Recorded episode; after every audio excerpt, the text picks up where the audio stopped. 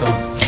Pues acabada la entrevista tan interesante con José María Párraga de la Fundación Incide, eh, bueno, pues ya es el lugar de nuestra tertulia, tertulia que como anunciamos al inicio del programa, eh, eh, cuenta con Jesús León, con Jorge Gómez y con Ada y Hernández, pero antes de darles paso, vamos como siempre a dar las noticias de nuestra agenda emprendedora. Aquí hoy comenzamos con Démola Canarias, la Consejería de Economía, Conocimiento y Empleo del Gobierno de Canarias, desde la Agencia Canaria de Investigación e Innovación Innovación y Sociedad de la Información y en colaboración con la Universidad de La Laguna y la Universidad de Las Palmas, clausura eh, la novena temporada de Mola Canarias en el evento Demo Day. ¿Qué es Mola Canarias? Pues es un proyecto gestionado por el Gobierno de Canarias a través de la CIC, que cuenta con la colaboración de la Universidad de Las Palmas y la Universidad de La Laguna y que busca el fomento de la innovación colaborativa conectando el mundo universitario con el laboral con el objetivo de resolver problemas reales y, eh, bueno, a, su vez es una red internacional nacida en 2008 en Finlandia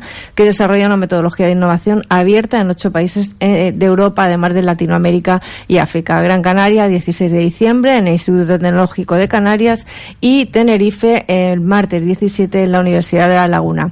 Por su parte, Intec Tenerife está calentando motores para First Lego League Canarias eh, y el desafío Infuture y para, para, poder participar en las jornadas de acciones vinculadas a la ciencia y a la tecnología y conocer de primera mano esta FERS Lego, el próximo 17 de diciembre se celebrarán unas jornadas técnicas dedicadas a, estos temas. Eh, ¿Dónde te puedes apuntar? Pues en intectenerife.es barra eventos. Ese mismo día, fotografía básica para emprendedores. Si estás interesado en, en poder obtener mayor rendimiento a tu proyecto de emprendimiento mediante fotos más impactantes, puedes asistir al interesante, a este interesante evento que se celebrará de 11 eh, a 14 horas en Emprende .ull. Y asimismo también este 17 hay, hay overbooking de eventos Expo Bienestar Canarias 2019 en Infecar. ¿Qué es Expo Bienestar Canarias? Pues un espacio de conexión donde se dan cita tanto profesionales como público general para profundizar en el conocimiento del bienestar en diferentes ámbitos de la vida cotidiana abordando aspectos como el bienestar en el trabajo, hábitos de vida, de vida saludables y la importancia de la motivación. La cita este martes 17 de diciembre en Infecar de 9 a 13 horas, la primera parte, y de 18 a 20 eh, horas por la tarde con una interesante eh, ponencia de Mario Puig. Los días 16 y 17 de diciembre también se celebra la tercera conferencia internacional sobre salud y bienestar en destinos sostenibles, que se celebrará en el Salón de Actos del Cabildo de Lanzarote. Esta conferencia estará dedicada al análisis y debate de indicadores para el desarrollo del turismo responsable desde un doble análisis, la salud como producto turístico y la experiencia en salud de la comunidad local de destino. Además, se va a contar con un espacio dedicado a la presentación de comunicaciones basadas en investigaciones o experiencias de buenas prácticas. Las personas interesadas tienen que acceder a la página del Cabildo y podrán obtener toda la información para poder acceder a esa interesante conferencia. Y el día 18 de diciembre llevaremos a cabo, eh, en colaboración transversal y en colaboración con eh, Asinca y la red CIDE la jornada del factor humano en la transformación digital de 9 a 11.30 horas en el Salón de Actos de FEMEPA, en la calle León y Castillo de Las Palmas de Gran Canaria. Jueves 19 de diciembre, encuentros tecnológicos en el edificio polivalente del campus universitario de, Tafira con dos eh, empresas, ADLB Medio Ambiente y Servicio de Asesoramiento para mejorar el potencial de internacionalización. Y 19 eh, y 20 de diciembre en Gran Canaria y Tenerife, respectivamente, Geocan nos trae junto a la empresa más más Let's Marketing, una jornada de gamificación. Es una técnica de aprendizaje que traslada la mecánica de los juegos al ámbito educativo profesional, metodología ágil, lúdica y creativa que tiene como enfoque entender y resolver problemas complejos a través de la utilización de elementos y dinámicas propias del juego en actividades formales o productivas. Eh, hay muchísimas más actividades durante todo el mes de diciembre. Les puedo decir que hasta el día 22 pueden eh, acceder a la eh, página web tanto de Intec como de la SPEC y accederán a muchísima actividad formativa que se prolonga y comienza muy pronto otra vez en enero. Y eh, haciendo referencia a enero, recordarles que el próximo 30 de enero tendremos el premio y la jornada Hacedores del Cambio. Ya tenemos el primer eh, premiado, el gran periodista especializado en emprendimiento Juanma Romero, que ha sido galardonado con el premio Hacedor del Cambio en categoría individual y las entradas se pueden adquirir ya en entradium.com. Y hasta aquí la agenda emprendedora de esta semana.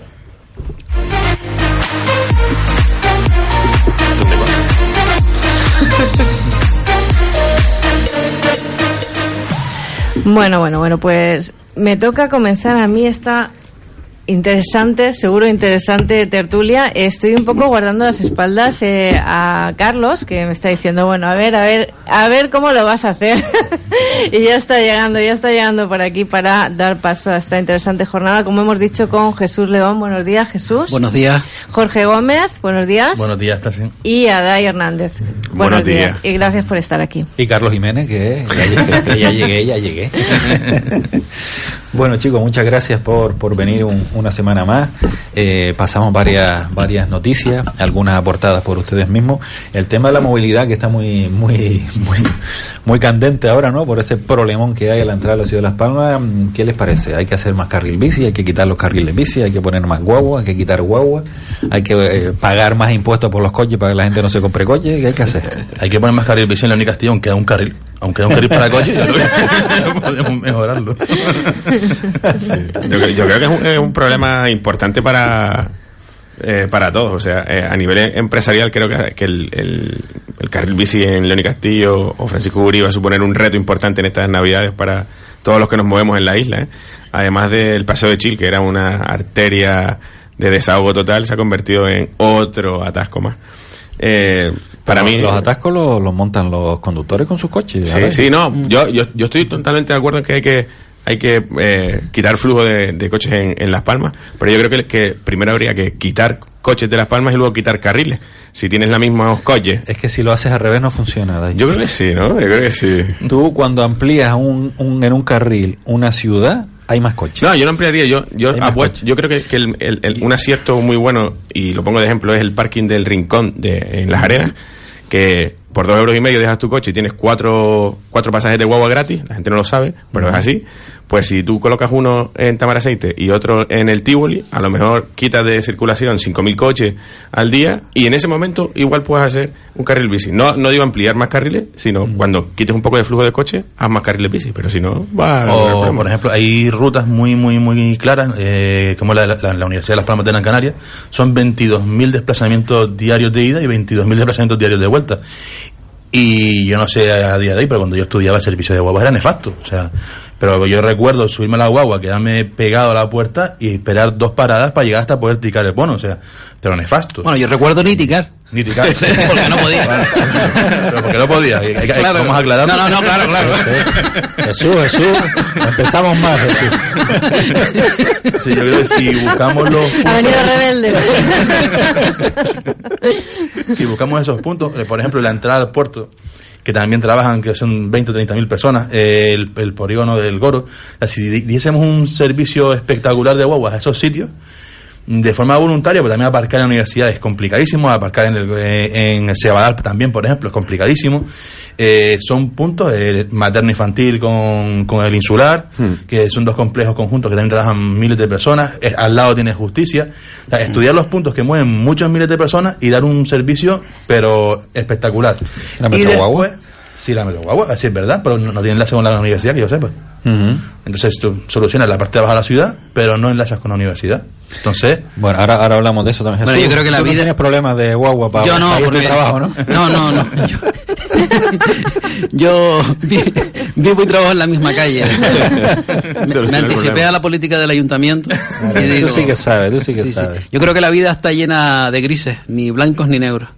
Y la política de carril bici es muy buena, pero No se puede pasar de no tener carriles bici a tener toda la ciudad llena de carriles bici en cuestión de tres, cuatro meses, no sé cuánto han tardado. Pues sí, yo creo que sí. Que Eh, me parece una barbaridad. Yo, metería más, car- metería más.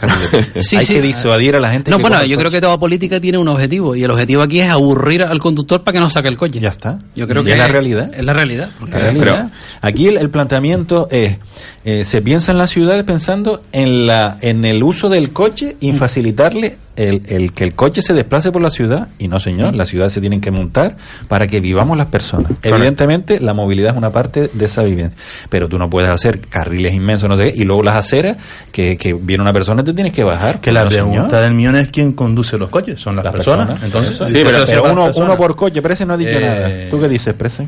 No, eh, yo creo que hay dos cosas. Una, que está bien que se inunden las ciudades de carriles bici, pero oye, con planificación. Porque Correcto. de repente te metes un carril bici, de repente no sé de dónde salen, ¿sabes? Pero vas caminando, vas con el coche y sale un carril bici y de repente te sale alguien que va por ese carril bici o en patinete o en lo que sea y tal y ni siquiera lo ves porque de repente es como que no hay una planificación. Eso por un lado, nos tenemos que acostumbrar, pero por favor, que buena planificación. Y luego por otro lado, estaba leyendo que Dicen que no hay evidencias científicas de que los españoles queramos abandonar el coche, Claro, queramos no. abandonar. No lo queremos abandonar. Es decir, que hay dos cosas. No queremos, es decir, no es que no podamos hacerlo, es que no queremos hacerlo. Entonces, mientras que el no querer esté, se imponga, pues será muy difícil Pero la que esto pregunta es, si la gente no quiere abandonar el coche, ¿por qué tenemos que obligarle a abandonar el coche? Esa es la pregunta de mí. O por sea, seguridad, por, por seguridad, ¿por ambiente, qué? por el Por medio ¿por qué? tú te pones el cinturón de seguridad, tú ahora soy yo el director del programa y tú te calles.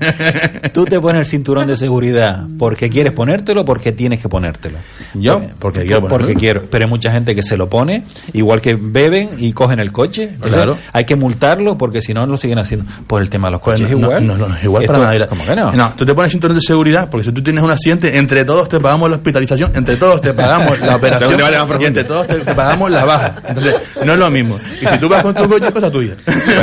Entonces, no es lo mismo. Yo creo que hay un tema también importante. Yo no soy experto en ni movilidad, ni en urbanismo, ni nada que se le parezca, pero hay ciudades y ciudades. La ciudad de Las Palmas es una ciudad que ha crecido, que la calle principal que atraviesa la ciudad de una punta a la otra eh, tiene dos carriles y que me parece meter un carril bici por ahí. Es que yo, yo, yo, Yo no lo termino la de ver. guagua. Yo- no, pero yo- guagua. Carlos, yo, yo por donde va él y desde el punto de vista en- empresarial, el León y Castillo es una zona comercial abierta en cierta manera, ¿no? Mm. Entonces tú has limitado a un carril solo de una circulación donde un taxista no puede parar Sí, sí, en el carril bici. Entonces, si yo quiero si yo quiero desplazarme a un ¿Cuántos comercio carriles hay en Triana? en, en De Triana, coche. ¿Cuánto? Ninguno. Pues, pues las paralelas sí. No, no, en Triana. Ninguno. Pues ya está. La gente No, se ha muerto. Entonces, En no. Vegeta, Pe- en pe- Vegeta, espérate, ¿cuántos carriles a ah, en la calle no, Mendizábal, No, no te, digo, no te digo no, Carlos, pero por ejemplo tienes muchos comercios que dependen del flujo de gente, eh, recogidas de eh, recogidas de, de, de mercancía. Como en Triana, no hay, car- no hay, no hay, Como en no, Triana, no hay tanto parking, Carlos, ni, ni el en comercio Triana, es igual. Dai. En Triana, No, mi padre iba allí, yo me Sí. crié allí una época, y yo recuerdo cuatro carriles en Triana, cuatro carriles en Triana, y ahora no hay ninguno. Pero y ahora creo- vete a decir a la gente Pero de puedes Triana, caminar, puedes caminar, puedes tener una carretilla y puedes caminar. Tú en Le- en León y Castillo tienes dos carriles, uno, uno bici, que solo es para bici, y uno de tráfico de coche. Y una acera pequeñita para el tránsito de gente. Dile tú alguien... no, han ampliado acera las aceras. No, la, la- la han ampliado con, con árboles en medio. O sea, yo tengo una obra en León y Castillo. Y te puedo Claro. decir que cada vez que descargamos en la obra, la cola llega Claro. hasta presidencia del gobierno. Total. Y mi obra está enfrente de, de Colomar, ¿eh? O sea, uno de los, un- nosotros somos uno de los creadores de atascos. ¿Por qué? Porque Claro. los cargas y descargas Que son los, las cargas y descargas son los que Planifica. son- no, no, Planifica. no, planificamos, Que planificamos. hagan más cargas y Planifica- descargas. No, planifica el ayuntamiento en cuanto No, es lo vas a hacer, pues... Pon más cargas y descargas, Claro, eso sí lo modifica haría. las cosas. Pero si y, pones, y hacer un seguimiento mayor de aquellas Si personas que carga- no tienen cargas y descargas y que aparcan en cargas y Vale. descargas. Pues no, Sí. señor. Multe y llévenselo a la Pero es, que Vale. carga pero es que carga y descarga, si tú multas, eh, No, no, hablas con los comerciantes de la zona, Eh. entonces ellos no venden. ¿Por qué? Porque tienes una tienda que vende piensos al por mayor que tiene que parar la gente, sí o sí. En Colomar tienes que esperar para la cola, sí o sí. O sea, eh, o arruinas a los comerciantes, que ya habló el dueño Que de lo- Colomar, que lo por WhatsApp. 17, 17 locales cerrados. Ojo, que no estamos hablando de broma. 17 locales cerrados en León y Castillo llevan, según dice el dueño de No, no, Colomar. no casualidad tampoco. No, claro que no es casualidad. 17 no es casualidad, seguro. Hombre, si, si, están cer- Eh, si tú me dices entonces- que han cerrado 17 comercios por el carril Yo bici. no, lo dice el dueño de Colomar, yo ni idea. Yo lo leí Por el carril bici no, No, ustedes pero- saben la crisis pero que mira, hay. no, donde- no, pero es más, mira, pero es hay más, una Colomar cosa, está, a mí- está pensando en trasladarse. Colomar ya dijo que se marchaba de, de Sí, Castillo. Pero al final, ¿quién compra en esas zonas? En Triana, ¿quién compra? La gente que le viene bien ir a Sí, Triana ir a pie, caminando. a pie, a pie. No. Yo voy a- Y del parking que está detrás, que está a tope. escúchame, yo voy a Mesa y López porque a mí me viene bien ir a Mesa y López. Pero al final, quien se está beneficiando son los centros comerciales, no es el pequeño comercio. Porque el pequeño comercio está muriendo. Porque yo prefiero irme a un centro comercial, aparcar tranquilamente mi coche y olvidarme de lo demás, a tener que ir invertir, porque además que tienes que invertir, ¿cuánto tiempo inviertes para llegar a Triana, meterte en un parking, bajar del parking, coger luego el, no, el Muchísimo. En el Castillo, el propio taxista tiene un problema enorme. No puede. Porque no puede parar en el carril bici a, bajar a su pasajero y tiene que parar. Si como yo le pide la factura para que mi compañero me pague, me pague, me devuelva el dinero, me tiene que hacer la factura, me tiene que devolver y ahí generamos atascos. Y después te juegas la vida cuando cruzas el carril bici por si acaso venga una bicicleta. Exacto. Porque no, no tienes otra opción, o sea... Y no respetan, ¿eh? También hay que hablar que muchos, muchos ciclistas no respetan, va a una velocidad inadecuada, se piensan que puede cruzar por cualquier lado, prioridad en pasos de peatones, y no, los pasos de peatones son de peatones. Bueno, y menos mal que ahora han sacado una regulación para los patinetes eléctricos. Que un poco, porque claro, antes eran la ley de la selva, vamos. Mm. Te los podías encontrar a la vuelta de una esquina encima de una acera a 40 por hora. ¿no? Sí, de todas formas, estábamos hablando de Triana. Al final, eh, ¿qué tipo de comercio se ha quedado en Triana? Multinacionales, la mayoría. O sea, pero, eh, en la, cualquier zona, sitio, la cualquier sitio, ¿no? Leónica Castillo no era sitio. Leónica Castillo era comercio de cercanía de la gente que vive en la zona, que hay gente de, bastante edad. En Triana al principio era así, eran todos comercios muy antiguos. Hasta que lo peatonalizaron y se lo cargaron. no, pero se ha ido transformando, se ha ido una transformación paulatina. Yo estoy un poco, un poco como dice que me, me, parece bien que tú vayas educando a la gente y vayas corrigiendo, pero planifica, no me pongas en, tres meses me cambie, me cambies esto porque la fisonomía de la ciudad ha cambiado en nada de tiempo. Bueno, lo que sí están es fomentando el, el tema de las empresas que sustituyen las ruedas de los coches con los ladrillos que hay ahí en los sí. los volardos, como, como, no tengas un poco de cuidado, te lo llevas. Vamos, yo tengo un poco de psicosis porque eh, conduces dentro de la ciudad, entonces llegas a un cruce donde los coches vienen, por ejemplo, de la izquierda y tú tienes interiorizado que tienes que mirar mirar para la izquierda a ver sí pero ahora tienes que mirar para la izquierda y la derecha porque puede venir un ciclista. Hmm. y yo ya llego a los cruces con psicosis o sea pero pero de los nervios o sea. Eh, ahora puesto, porque veo ciclistas por todos lados y después no hay ninguno vale pero, y tenemos, pero cuando llego a los cruces eso yo tengo un gira y tienes que tener cuidado con el volardo. Mira por lado mira para otro y cuidado con gira si no y entonces llegas a tu casa estresado con lo cual la conclusión es que el siguiente día dejas el coche en casa y se llega a Carlos Aguaguita, taxi y bicicleta o patinete eléctrico. ya está. Todo ponerse. Yo antes no cogía la guagua aquí en la ciudad y ahora fijo cojo la guagua. Pero la guagua es para quien no, no está sujeto a horarios, para quien de alguna manera tiene un modo de vida más flexible. Aunque te levantes antes. A ver, si tú terminas de tu trabajo a las 2 y vas a llegar a las 4 a tu casa a comer, y a las 5 tienes que estar otra vez, eh, no es una opción para ti la guagua. Es una, opción, público. es una opción el taxi al final y el taxi te cuesta una pasta. Por tanto, para pagar taxi pagas tu coche. La zona alta, la zona alta de la ciudad, a no ser que seas un monstruo en bicicleta, yo te aconsejo que si sube, si sube, si sube eh, la cuesta de mata en bicicleta, oye, puedes llegar cansado, ¿eh? Escalerita. Escalerita, hombre, puedes llegar Si vas a la feria no te Pues imagínate, entonces, es verdad que por arriba pones un, aparcamiento grande y, y ahí disuades un poco el lente a la zona baja entre. Me parece estupendo de esa manera. Y cuando te consigas eso, quita carriles. Que a mí me parece genial cuando tú convences a la gente, pero cuando la obligas, no. a mí, sinceramente, a mí, yo estoy un poco cansado de las normativas en las que están como diseñando la sociedad que ellos quieren. Yo, oye, esto no es así, o sea, Las Palmas es muy fumar en, fumar en los comercios, Jorge. Eh, eh obligaba a los fumadores a no fumar. Yo no, yo no te, está, hay, una gente, hay una gente que fuma, hay una gente que no fuma y hay un problema de convivencia. Eso. Y obliga a, los fumadores que no fuman. Vale, pero hay un problema de convivencia. Y, Igual que coche y, bicicleta, convivencia. No, coche, no, coche y bicicleta, si convivencia. Yo, soy una persona que tengo asma, me están fumando al lado, me están causando un problema de salud. Que yo vaya en coche, yo no tengo un problema de salud. Sí, ¿lo contamina? Venga ya. Bueno, ¿no estás contaminando? Bueno, ¿Y la guagua no contamina? Yo vivo en Pérez del Toro. Te puedo decir que pasan 10 guaguas cada 10 minutos. O sea, y Entonces tenemos un buen servicio de guagua, Jorge. No, porque 10 guaguas en 10 minutos. No son, eh, ni, eh, ni, eh, eléctrica, ni eléctrica, ni de gas, ni nada. Son de las que te dejan las, las cortinas hechas un asco y tienes que lavarlas toda la semana. Así. Aquí no, no me está gustando esta tertulia. no pensé que fuera tanta polémica. Hay que, oye, hay que mentalizarse que hay que empezar a utilizar otro Yo creo que hacían falta los carriles bici, pero se ha hecho electoral, de forma electoralista, se ha hecho mm. rápido para las elecciones y eso ha sido el fallo. O sea, eso se, tenía que, se tenía que haber hecho poco a poco. Yo creo que eh, tenía que haberse dado un, un chance, como dice aquí el compañero, con, con, los, con buenos parking. Lo del rincón fue una prueba que funcionó, pues si tú vas por las mañanas, hay bastantes coches ahí. se puede hacer, yo siempre pensé que sería algo por el estilo. Yo he pensado por pues, zona Triana, zona sur. La del Tivoli puede ser una buena idea porque el Tivoli no Antes que se termine de caer el aproveche. Aprovecha que van a hacer los tres carriles nuevos. Cuando llega nos falta, ahí montas un parking de Ahora es el momento, ¿no? Ahora hay que corregir todo eso, pues. y la zona alta pues también le haría falta. Yo creo que, que sí. Y lo que dice Presen es una verdad como un castillo, pues tú vas... No creo. Tú piensas ahora como adulto, pero ahora tú piensas en una familia como yo con dos críos.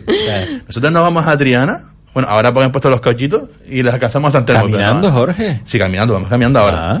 No, no iba muy lejos. Pero de resto, eh, como no hay cochito, no se va a Triana, o sea, se va o al sur o a un centro comercial, porque es que al final con los críos es un follón que si vas al parking, que se sube, que te pegas media hora. Caminando, Jorge. Con los niños de tu casa. Si vives Tengo una hija de un año y medio. La Camina, pero no tanto. ¿Carrito? no, pero si lo llevas al hombro, Jorge. Si luego, en y López y vas a Triana, entonces cuando llegue, bueno, eso sí, bajas de peso, puedes hacer Un paseíto, Jesús. Es que están muy negativos hoy, chicos. No, no, no, es una hora para allá y otra hora para acá. Y tú, y tú muy optimista, ¿sabes? Sí. Nosotros negativo y tú excesivamente optimista. Y lo de, lo de la guagua, mm, se supone que cuando entre la metro guagua, las guaguas que se están utilizando ahora en las líneas de la parte baja de la ciudad, se van a redistribuir para la parte alta. Para que manden el hoy para arriba. Claro, para que compartan. claro, hay que compartir. Me parece fantástico. no, no, hombre. pero vamos mejor, yo. Es verdad. Le van a aumentar la frecuencia a la gente de la parte alta de la ciudad que se quejan de eso y tú estás pensando en los ¿Tú has visto guaguas? ¿Cuántos años tiene? Yo, no me fío. Guaguas nuevas. Claro que sí. El concurso está ahora, ¿eh? que lo vi el otro día en la plataforma. Yo me montado guagua y son guaguas nuevas. Habrá alguna que tal, pero en general son guaguas nuevas. No, pero yo, creo que sí nos hace falta un transporte de gran ocupación en la isla, en, la capital, pues somos la, séptima, creo, ciudad de, España y la única que no tenía un transporte de gran ocupación. una prueba, una prueba, pero eh, con cabeza. Las Palmas en la ciudad mm, que tiene, leíamos el otro día, eh, por, por, por, coche, por número de habitantes, de las mayores de España. por encima de Madrid y Barcelona. Igual que los centros comerciales. Es una locura.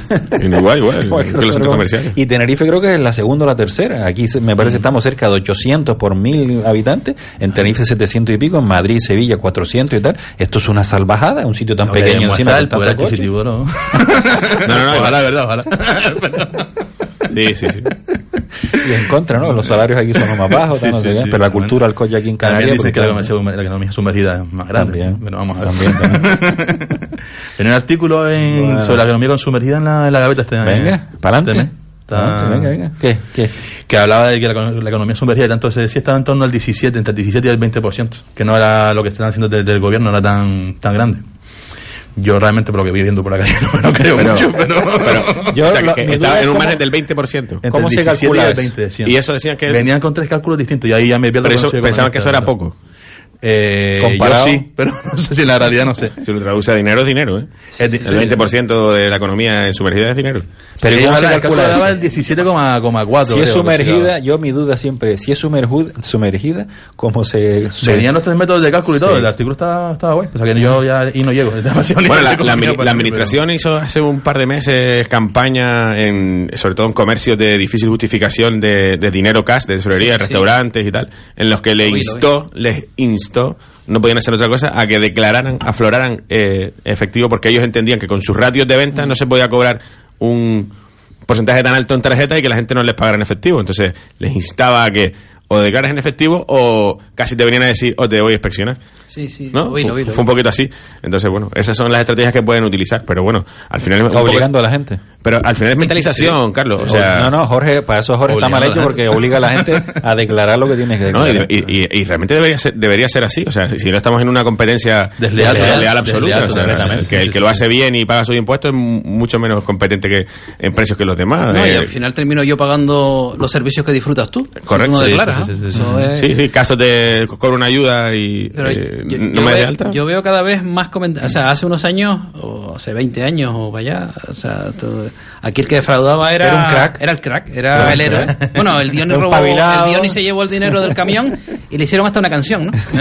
Pero ahora yo cada vez veo más gente comentando, oye, no, hay que pagar los impuestos porque si no pago los impuestos tú, eh, los servicios que tú disfrutas los pago yo. Correcto. Y así es. Y, hombre, no todo el mundo, pero ahí yo cada vez veo más gente haciendo ese tipo de comentarios. Puede ser. Si es verdad que, que a diferencia de otros países eh, en Europa, porque cuando tú defraudas te, te señalan como que defraudas, aquí normalmente lo que decían es dime cómo lo haces para hacerlo yo también. También es verdad que como la administración cada vez aprieta más porque cada vez tiene más medios. Bueno eh, le entra el miedo al contribuyente y cada vez intenta hacerlo mejor. Y los asesores fiscales ya no son como antes. No, los asesores fiscales somos gente seria y responsable. Total, total. Y si vemos algo mal, lo decimos nosotros. Que nos, la jugamos cada día, ¿eh? No se olviden.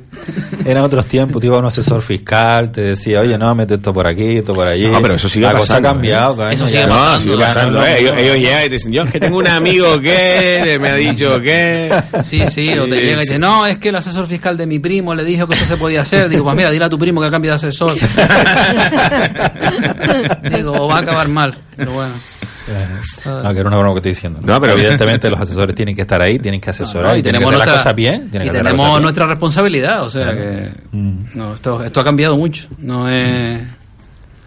Uh bueno, pues, este como era antes. aprovechamos el silencio y hacemos una paradita aquí y continuamos aquí en Factoría Emprendedor. Escuchas Factoría de Emprendedores. Carlos Jiménez, Presen Simón. ¿Tiene previsto desprenderse de su vehículo viejo o accidentado? Autodesguace Tamaraceite es la solución. Trámite de bajas gratuito y servicio de grúas gratis. Pagamos según el aprovechamiento de su vehículo. Autodesguace Tamaraceite. En la calle Diego Vega Sarmiento número 2. Para más información llámenos al 928 67 25 88. Llega la Navidad y desde hace 14 años la campaña solidaria por un cacho de turrón. Solicitamos tu colaboración con productos de Navidad. Este viernes 13 de diciembre en el Real Club Náutico. Sábado 14 de diciembre en la zona comercial de Triana de 11 a 2 del mediodía. En Hiperdino Triana de 3 a 7 y media de la tarde. Y el domingo 15 de diciembre a partir de las 10 de la mañana en el Gran Canaria Arena. Te esperamos con los productos de Navidad por la campaña Por un cacho de turrón. Gracias por tu colaboración. Amigos oyentes, la Vega de San Mateo se viste de Navidad para recibir una nueva feria navideña los días 14 y 15 de diciembre. Apertura el sábado día 14 a las 9 de la mañana a las 12, actuación de Swing Star. Y a las cinco y media de la tarde, teatro en la calle con juguetes mágicos, talleres navideños y visitar la casa de Papá Noel. El domingo a las 12, actuación de Claudia Álamo y Belchek Rodríguez. La mejor feria navideña en la Vega de San Mateo, 14 y 15 de diciembre. Más de 40 están. Les esperamos.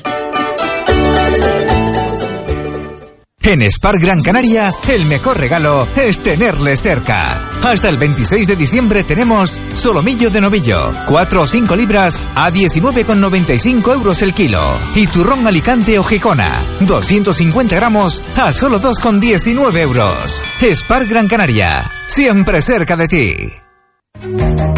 Has conectado con Factoría de Emprendedores. Carlos Jiménez, Presen Simón, bienvenidos.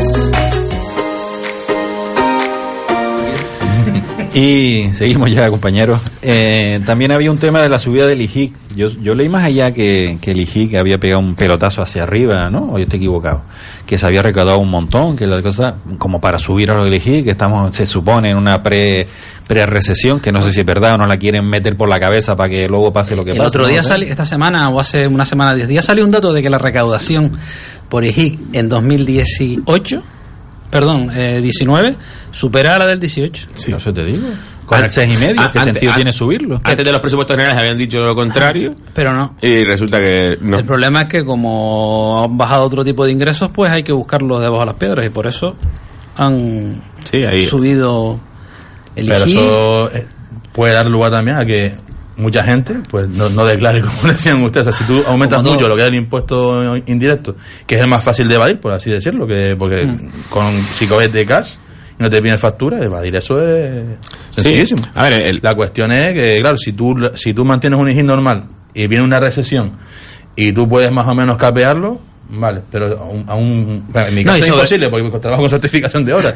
pero hay muchos negocios que es sencillo, sobre un bar, un estanco, un tal. Porque pues, el año 2012, que fue la, cuando se subió, se subió del 5 al 7 que fue una subida muy grande. Sí, tremendo. Con lo cual, teóricamente tenía que haber ido para atrás, no para adelante. O sea, que esto sube. El problema es que los gastos públicos son cada vez mayores y hay que cuadrar el presupuesto y... No, además está claro que, que, que es un, impuesto que, que, mucho empresario no entiende, pero que al final al empresario no le supone tanto, sino que le supone al consumidor final. Yo soy un mero recaudador de la administración. Claro, pero si tu precio sube, lo repercute en, tu precio final Correcto. el cliente... Correcto. Y, y el 7%, si, en, si no me equivoco, y si uno mira la ley con detenimiento, deberíamos... Eh, demasiado excesivo porque nosotros por REF o por normativa europea deberíamos estar por debajo del 5, porque tenemos, nuestro tipo debería estar por debajo del 5, debería ser mejor que, que, cualquiera. Es que empezó en, empezó en el año 93 con el 4%. Debería, sí, sí, exacto, exacto. 4%. Sí, es verdad que eh, la, la, subida del IGIC pues es una subida que nos castiga a todos, al, igual que eh, volver es un impuesto muy injusto además. ¿eh? Volver a poner el de sucesiones y donaciones, a nosotros por lo menos en el despacho nos ha supuesto dos meses de ardua tarea de donaciones ahora eh, pero apunta para adelante el año. ¿sí? Y luego, pues al sector del turismo, que al final, al final el empresario turístico, que cuando llega un acuerdo con, con estos turoperadores, llega por, por año y, por netos, ¿eh? que, o sea, son 550.000 euros y ahí va, incluido el impuesto. O sea, ese, ese cero y medio de más lo va a asumir el propio empresario hotelero, porque no, dile tú al turoperador que, de esos contratos que teníamos ahora me va a asumir. Y te va a decir, y, claro que no. Entonces, vamos a ser menos competitivos, además con mercados como Túnez, Egipto y tal, que, que son más baratos eh, a la hora de contratar. Mejores hoteles más nuevos, precios más baratos, nos pone... Y además lo que decía, que me parece un impuesto súper injusto, ¿no? Porque aquí pagan todos lo mismo, independientemente de renta, independientemente de cómo vivo, independientemente de todo, ¿no? O sea, que estamos un IRPF progresivo, ¿no? Y por no sé qué, en base a lo que ingrese, pero elegir, ¿no? Elegir da igual que, gane un millón al mes, que gane 300 no, y aparte, como un impuesto que se aplica sobre el consumo y los precios cada vez son más grandes, pues cada vez se recauda más. Correcto. Porque no es que suba un porcentaje, es que sube un porcentaje y sube la base. Claro. Sube dos veces, además. Claro, claro.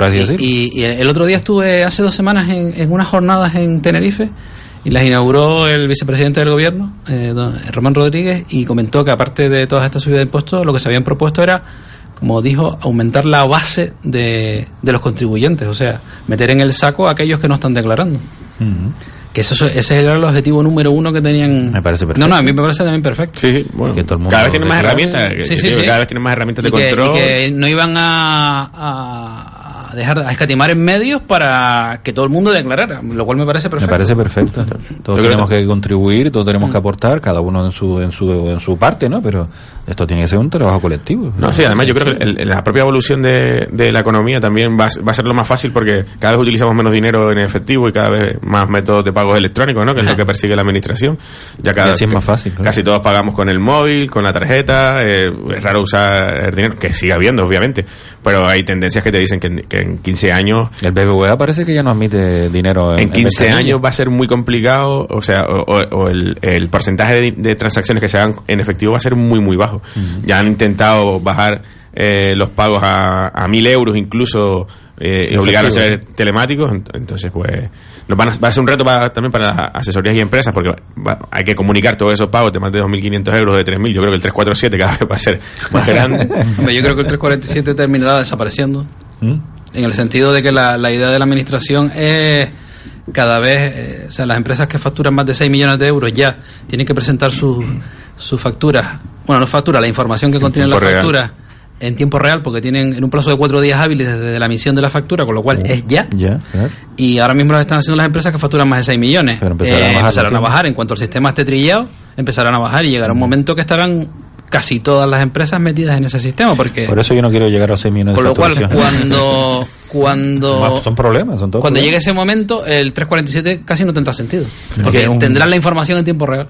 Que un poco lo que lo que también se percibe es que tratan casi igual a la empresa tenga el tamaño que tenga. O sea le da absolutamente igual. O sea aquí progresivo solo no se dan cuenta que el 80-90% de las empresas, y en Canarias más todavía, son microempresas. Es una persona con tres trabajadores, tres trabajadores. y uno es el dueño. Y uno es el dueño. de, hecho, son empresas por llamarle empresas. Entonces, claro, si, si tú a esa persona le pides eh, ese tipo de historia. Le pides un impuesto a sociedades el mismo que le pides a Telefónica. Le pides eh, un marco laboral. O sea, yo tengo el mismo marco laboral que Abengoa o que Cobra, que cotiza en Bosa o que Elecnor. O sea, claro, eh, al final, ¿qué haces? Pues esas empresas les imposibilitas crecer, es imposible. O sea, mm.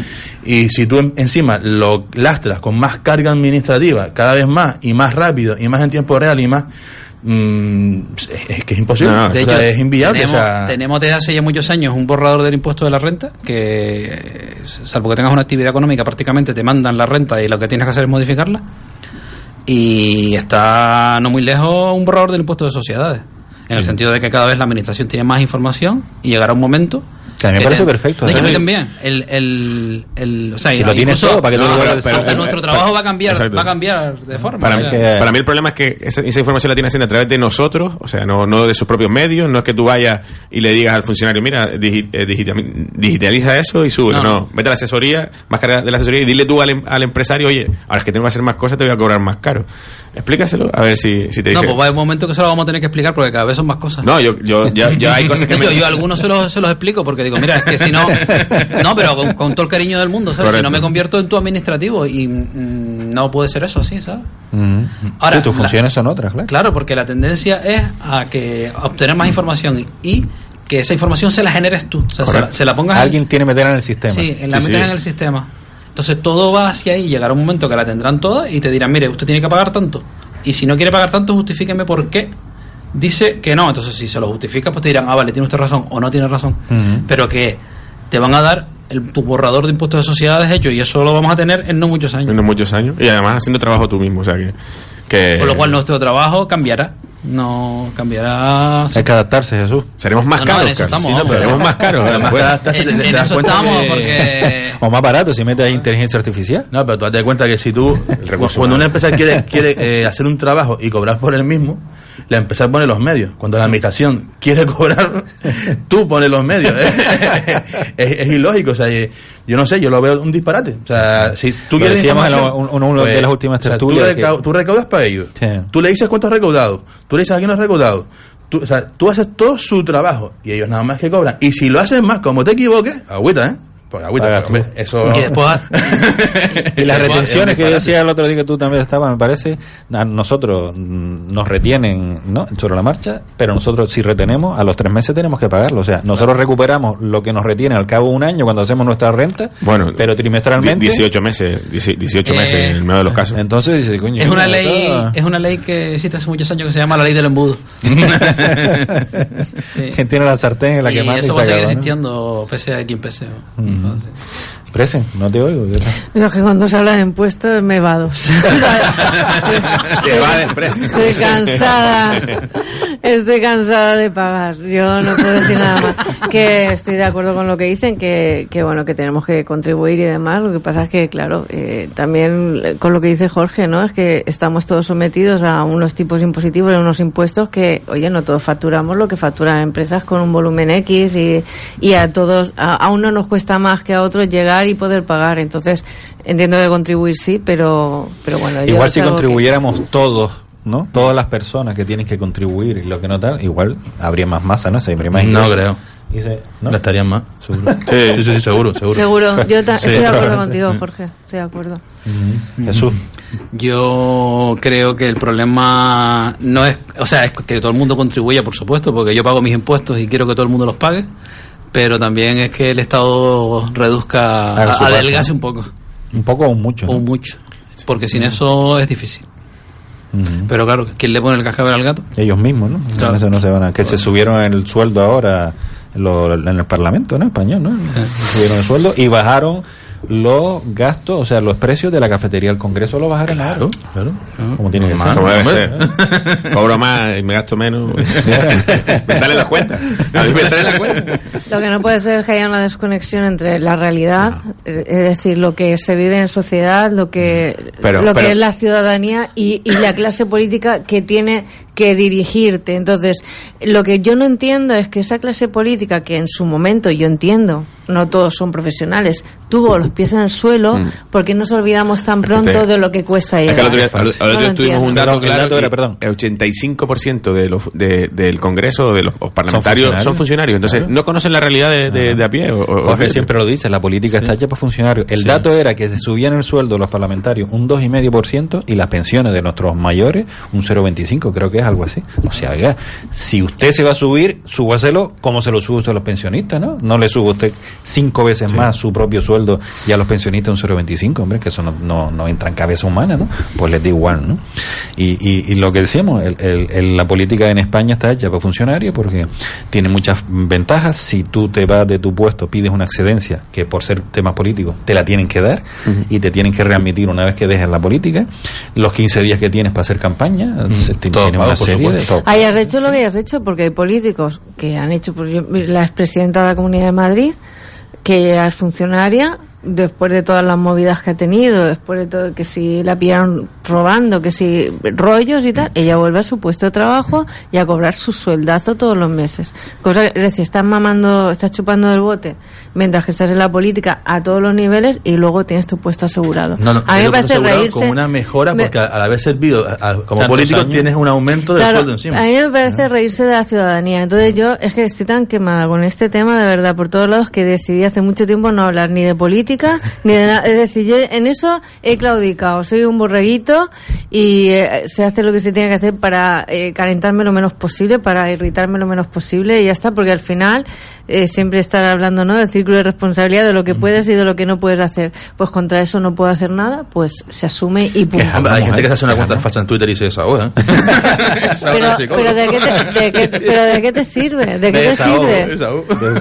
Pero es que al final ese desahogo tampoco, tampoco sirve para mejorar nada. o sea, yo creo que si el desahogo es productivo, dices, vale. pero si el desahogo, si el desahogo queda en saco roto y no sirve más que para seguir calentándote, no vale la pena y para calentar la otra Además, estamos, estamos, estamos en, un momento que, hablar de política en España es, un desastre auténtico. A día de hoy todavía no sé si, si me tocará hacer mesa electoral dentro de tres o cuatro meses otra vez, ¿no? Pues, la verdad que es un disparate. Bueno, cambiamos de tema, dejamos a los políticos que ya le hemos dado demasiado protagonismo. Había también una noticia que pasaba a dar, me parece que era diferencia entre emprendedor por necesidad o por detectar una necesidad. Yo lo tengo claro, ¿no? ¿Cuál, cuál funciona? Hay, hay una tercera que está como entre medio que es emprender por imitación, ¿no? Que también es muy, muy peligroso. Bueno, ¿cómo lo ven ustedes? Eh, yo es algo que viví mucho en la crisis. Para la ingeniería llevamos muchas aperturas, muchos inicios de negocios eh, y se vivió mucho. Eh, hay un perfil de emprendedor por necesidad que funciona, que es alguien que era un buen profesional en su sector y bueno, tiene una base de clientes que, al que puede contactar y que arranque en un momento dado porque se quedan par, pero sabe perfectamente hacer su trabajo y, y funciona. Y después hay otros que es un poco pues la desesperación de no saber qué hacer, no tener ingresos, tener una cierta edad que ya es muy difícil volver al mercado laboral y eso pues no, no eso suele ser tanto. Sí, sí, sí, sí, sí, sí, De hecho tuve la desgracia, un, un señor que me caía muy bien de, la península, que vive aquí muchísimos años de visitador médico y abre una tienda de zapatos, ¿no? Entonces, pues duró lo, lo que le ¿Qué sabía dinero. de zapatos? Claro. En cambio veías otros, pues pasó muchísimo con las peluquerías. Las peluquerías llegó un momento en que se cerraron un montón y redujeron las cadenas y aparecieron un montón de autónomos. Los que llevaban años trabajando y sobre todo los que habían hecho una especie de trabajo de picar piedra yendo a pelar a casa, no sé qué, no sé, no tenía su carterita de clientes, se buscaban un local pequeño por la zona, habrían comedido, trabajaban, pues yo ya conozco dos que han terminado pues con tres o cuatro peluquerías. Pero claro, eso es un perfil muy específico, o sea, tú empiezas por necesidad en un sector que conoces al 100%, que tienes una posible base de, cartera de clientes, que la vas tocando, que ves que te responde y funciona, pero desgraciadamente no es lo habitual. Entonces lo habitual es que pues mm, ven algo, mm, oyen, eh, oyen agua, creen que es un río y después no es y, se dan un tortazo. Y pena. Yo creo que sí, sí, es muy diferente quien, quien emprende por, porque ve una necesidad o me gusta algo y apuesto por ello que el que, es que mira, mm, se me acabó la prestación y tengo que hacer algo y listo. Sobre todo en la fase más difícil que es la fase de mantenimiento o de empuje, ¿no? Que cuando tú lo haces porque te gusta o porque es algo que, que, que tú sientes, vas a apostar más por él. Si lo has hecho por obligación, te vas a cansar antes. Ahí por eso. Y yo- sobre todo si los resultados no son los que espera, el Correcto. cansancio llega mucho antes. No, no, mucho La antes. frustración llega enseguida. Total. Entonces, ahí sí es verdad que, que se, se, se podría trabajar mucho más en, en todas esas ayudas que da la administración, pues calibrarlas mucho más. Eh, estas, estas iniciativas, eh, yo soy muy de subvenciones y ayuda a que la gente eh, eh, eh, emprenda, pero tienes que medirlo muy bien. No, le- no le puedes dar una subvención de 7.000 euros a cualquiera que seas autónomo y que no, no, no les haces un seguimiento. O sea, dásela paulatinamente o justifícala porque todo ese el que emprende por necesidad lo que va a hacer es fundirse la pasta en seis meses y después no va a tener manera de, de devolverle, lo vas a meter en un problema. O sea, pues, pues sí, verdad, tristemente pasa. A mí en el despacho me ha pasado eh, esos dos casos. Cuando te sientas con ellos y le, le preguntas eh, por qué, porque si, yo suelo dar una charla de mentalización. Pero es muy difícil, ¿eh? Ya, ya. están bastante desesperados, están confiados. Sí, bueno, bueno. a mí me ha pasado de decirle, pero tú estás seguro de mostrar esto aquí y tal, porque te, hombre, uno es humano y te da lástima. Tú eres el hombre, está muy fastidiado, que tiene una familia, que Pero no en mi caso- y- en- y en lo mi caso que- hablar, pero la gente no escucha. En mi caso, que Es porque por mentalización, no sé, oye, si luego se embarca, yo lo ayudo y le, Sí, y le sí, doy las claro, altas claro, y, lo que sea. Pero, por lo menos esa, esa mentalización de... Eso es parte del asesoramiento que hay no que dar, ¿no? claro, del claro, previo y del que no deberían de saltarse, Claro. porque yo, yo creo que estaremos de acuerdo en que mucha gente, eh, yo, eh, me, me encanta el servicio que presta la Cámara de Comercio como un auxilio, como una, una primera iniciativa, pero yo a todos los clientes les digo que eh, lo que no te puede saltar antes de empezar un, un negocio es la asesoría. Si tú luego controlas las cosas que nosotros hacemos y crees que te cobro de más, vale, pero al principio, esa primera charla yo no me la saltaría. No, no, y después el tema de... Los pies en la tierra, ¿no? Claro, y por ejemplo, lo que decía Dai de las ayudas, la tarifa plana, todo eso, eh, a mucha gente que está desesperada le, le anima a empezar y después se dan cuenta de que las cosas no son como se pensaba, ¿no? Porque ese dinero se acaba. Y no sé la estadística, pero me gustaría saber cuántos autónomos que se dan de alta con tarifa plana, cuando se le acaba se dan de baja. Mm, Muchísimo, Muchísimo, seguro. muchísimo. Seguro, ¿Por qué? Porque ya eh, no, El negocio sa- no- sacan ni para pagar el autónomo. Mm. Y, Y de- entra en, en economía sumergida, entre otras cosas. Claro, eh, claro, claro, claro, claro. Es que, es que muchos eh, entran en, en Y economía que sumergida. dependiendo del tamaño que hayas llegado a tener, Claro. después resolver eso es muy complicado. O sea, Claro. eh, yo cuando empecé a, a trabajar por mi cuenta, yo tenía mi trabajo y fui haciendo un paralelo hasta, hasta ingresar lo mismo en limpio, ¿no? Y hubo un momento en el que yo me di cuenta, digo, ya yo ahora, pues yo me pedí una excedencia y tal, y digo, yo ahora, cuando llego a un punto en el que yo me digo, si me sale mal, si yo meto la pata, mm, a mí mi trabajo no me sirve para nada porque ni con el 100% del sueldo lo pago. Claro. Entonces, claro, llega un momento en que si el tortazo, si tú te vienes muy arriba, no te van las cosas bien, y te sigues viniendo arriba, que conozco casos, ¿eh? Después cuando quiebras, ¿cómo te estás No, en y- tuerto? Es, es complicadísimo, Sí. pero complicadísimo. Un lío en el que...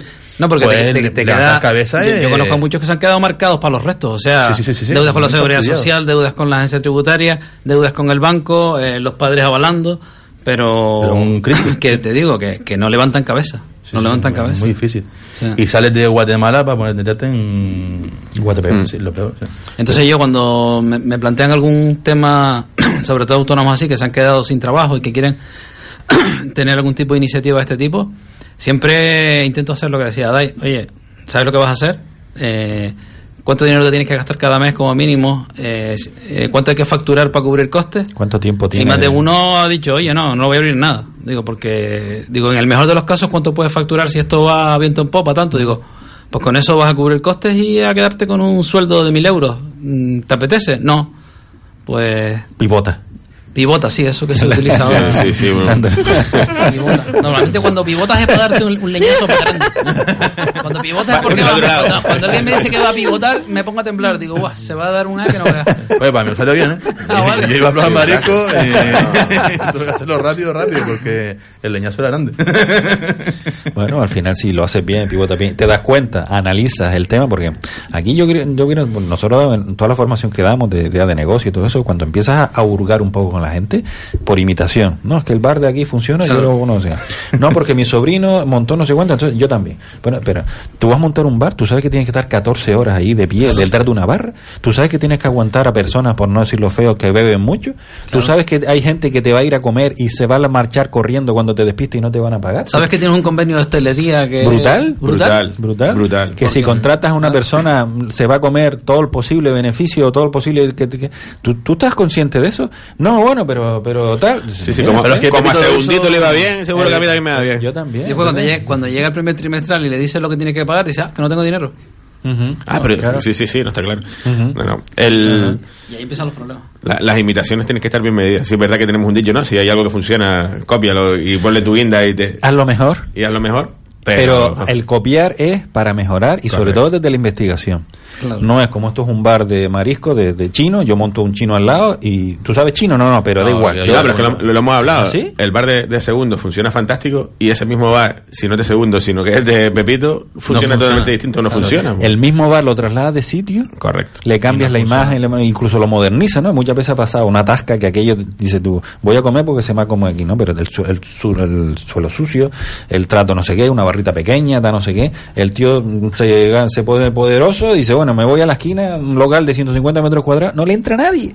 No le entra nadie porque perdió el encanto aquel del, del, suelo lleno de serrín, ¿no? Y dice tu dueño, ya no es lo mismo, ¿no? La comida no sabe igual, ¿no? Y es lo mismo, ¿no? Pero hasta eso funciona. no hay, mucha, mucha gente que, que abre el negocio porque dice, no, es que Pepito montó y mira el coche que se ha comprado y el no sé qué y no sé cuánto, pues eso es que lo oyes, es triste, pero lo oyes. Y, y oye, pero es que Pepito, cuando abre a las 8, lleva 3 horas haciendo bocadillos, lleva 5 horas metiendo tal, y trabaja 15, 16 horas diarias. Y eso no se ve. No, y poco usará el coche, Pepito. no tendrá problema con los carriles bici. No, no, lo ves, tiene ventaja ser, emprendedor. Que por cierto, había también aquí otra noticia que decía eh, los empresarios, emprendedores demonios, ¿no? Aquello de que parece, están estigmatizados, ¿no? Que al final, que, que a ver, que hay muchos sinvergüenza, pero también mucho trabajador sinvergüenza, mucho médico sinvergüenza, mucho curo sinvergüenza, eso va con la persona, no, no pone el tema, eso va con la política, estábamos hablando antes. Yo creo que la política demoniza mucho al, al empresario pero que, hay una que aporta riqueza al país. Pues el, estigma de que como eres empresario, eres, millonario y eres rico y, no entras en este trasfondo, que no, todo el mundo es Inditex aquí en, España. ¿eh? Casi nadie de ellos. Uno. y, claro, tienes ese estigma de que, de que eres eh, rico, poderoso, que eres el que al final... Maneja dinero, el que explota a los trabajadores. Explota a los trabajadores y pues, hay mucho sacrificio detrás de, de, la mayoría de ellos, o sea que no, no asumen riesgo. Yo cuando escucho a algún político decir que hemos creado tantos puestos de trabajo como de verdad ¿Tú de qué, no? De, verdad, el, trabajo lo que es los, los, empresarios. Había una noticia ahora, decía que se, se esperaba, una, una ministra decía en estos días que se esperaba que se crearan no sé cuántos miles de puestos de trabajo en no sé qué sectores, ¿no? No dijo vamos a crear, y ya parece que el discurso igual está cambiando, ¿no? Pero la realidad es que los políticos no crean. Ellos lo que tienen que poner son las medidas, las facilidades, no entorpecer, que también es una de las cosas que muchas veces nosotros decimos, miren, no, no me ayude usted. No, no haga nada. No me entorpezca. no haga nada, déjalo. No me entorpezca, facilíteme usted los trámites administrativos, facilíteme. Yo no digo que me, que, me, que me permita hacer irregularidades. Pero la realidad es que ninguno lo hace. Ningún, político. Ningún político, cuando digo ningún, no ninguna persona en concreto, la generalidad. general, sí. No, ninguno, Va pasando un partido, otro partido, otro partido y al final es más de lo mismo. Sí, sí. todos suben impuestos. Y todo, se limita a, a, temas como tarifa plana y cosas así que que da mucho que hablar, que salen en los periódicos, pero eso no es la solución. No, y en el día a día, el, lo hablado un montón de veces, las trabas que tenemos con la administración, trabajar con la administración es, traumático muchas veces, ¿no? Todos los pasos que tienes que hacer para empezar un negocio, o, ya cuando tienes el negocio y estás trabajando y le facturas a la propia administración y te, te ponen un, fantástico programa que es el FASE, ¿no? Que es, fantástico. Como dice Manolo, el desfase. El desfase. y claro, y, lo clavó, ¿eh? Y, luego, sí, desde luego. Y luego te dicen, no, no pasa porque intervención me dice que no, y, el otro me dice que tampoco. ¿Ustedes han fijado que fase significa face en inglés? Sí, sí. Por la cara. Por, la, cara. Por la cara haciendo trabajo. por la cara. Estás haciendo el trabajo por la cara. No, claro, una mera licencia de apertura. Nosotros tenemos ahora ahí un. Eh, hemos, hemos, tenido algún caso, una, licencia de apertura, el que ahora sí es verdad que se hace con declaración previa, pero la licencia de obra anterior, ocho meses por una licencia de obra. Bueno, espectacular. Pues compañeros, se nos acaba el duro que decíamos antes, ya los duros no existen, pero esa expresión me mola decirla. Una semanita más, muchas gracias a todos por estar aquí en la tertulia, a todos ustedes por estar en, eh, en, el otro lado. El programa esperamos que les haya gustado, a nosotros nos ha encantado como siempre, y la semana que viene, si pudiéramos, perdón, me despido, Carlos Jiménez, Pérez en Simón y Hugo Izaguirre en el control técnico, que voy muy despistado hoy. Y la semana que viene, más y mejor, si se pudiera. Un fuerte abrazo a todos.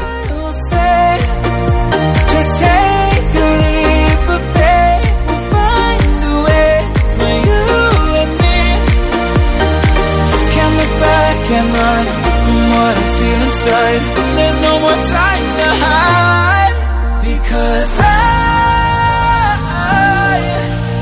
I feel again. I, I feel again. Oh, now I, I feel again. We're bringing this back to.